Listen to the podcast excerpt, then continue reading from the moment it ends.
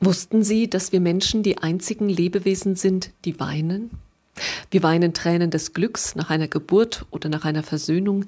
Wir weinen Tränen des Schmerzes während einer Krankheit. Wir weinen Tränen unerfüllter Hoffnungen, missglückter Pläne und verpasster Chancen. Und wir weinen Tränen der Trauer, wenn ein Mensch, den wir lieben, stirbt. Im Alten Testament, im 56. Psalm heißt es von Gott, dass er unsere Tränen zählt und dass er sie sammelt wie in einem Krug. Gott zählt und sammelt auch die Tränen, die wir nicht weinen, die wir nicht weinen können oder wollen oder dürfen, die wir hinunterschlucken und verdrängen. Ebenso wie die Tränen, die wir uns heimlich abwischen, weil wir uns nicht sicher sind, was die anderen von uns denken, wenn sie sie sehen. Denn Tränen machen uns verletzlich. Wenn sie fließen, dann sind wir angreifbar, dann sind wir verwundbar weil wir durch sie und mit ihnen etwas von unserem Innersten preisgeben. Und schließlich zählt und sammelt Gott auch die Tränen, die wir vor anderen verbergen, weil wir sie niemandem zumuten wollen, weil wir unsere Umgebung vor ihnen schützen möchten. Es ist nämlich gar nicht so einfach, die Tränen, die ein anderer weint, auszuhalten. Die Tränen anderer Menschen machen uns oft hilflos, sie machen uns unsicher, wie wir reagieren und was wir sagen sollen. Dazu möchte ich Ihnen eine kleine Geschichte erzählen. Eine Frau fällt in eine tiefe Trauer, denn sie hat einen Menschen verloren, der ihr viel bedeutet. Unaufhörlich weint sie um diesen Menschen. Da kommt eine Nachbarin zu ihr und fängt ihre Tränen in einem Krug auf. Als der Krug voll ist, nimmt die Nachbarin ihn mit und leert ihn unter einem Kreuz aus. Bald darauf wachsen unter dem Kreuz Blumen.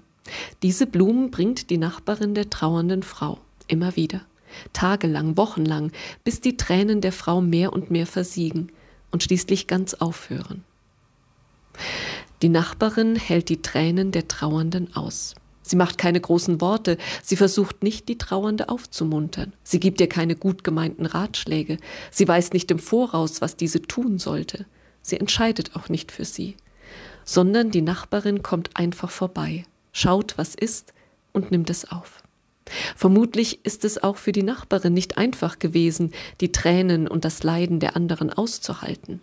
Aber sie weiß wohin damit.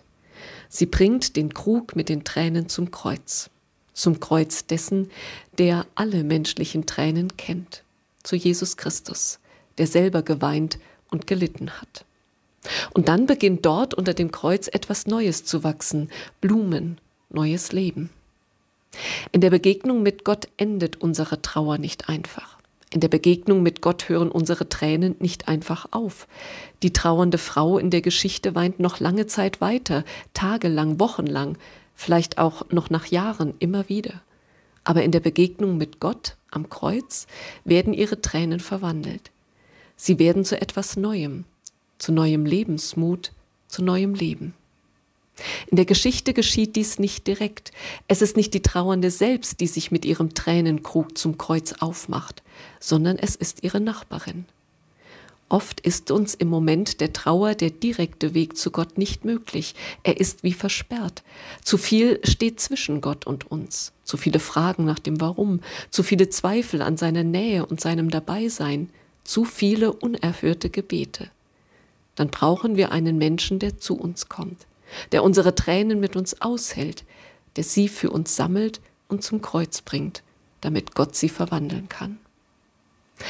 Ich wünsche uns, dass wir in den Traurigkeiten unseres Lebens einem solchen Menschen begegnen und dass wir selbst zu solchen Menschen für andere werden. Amen.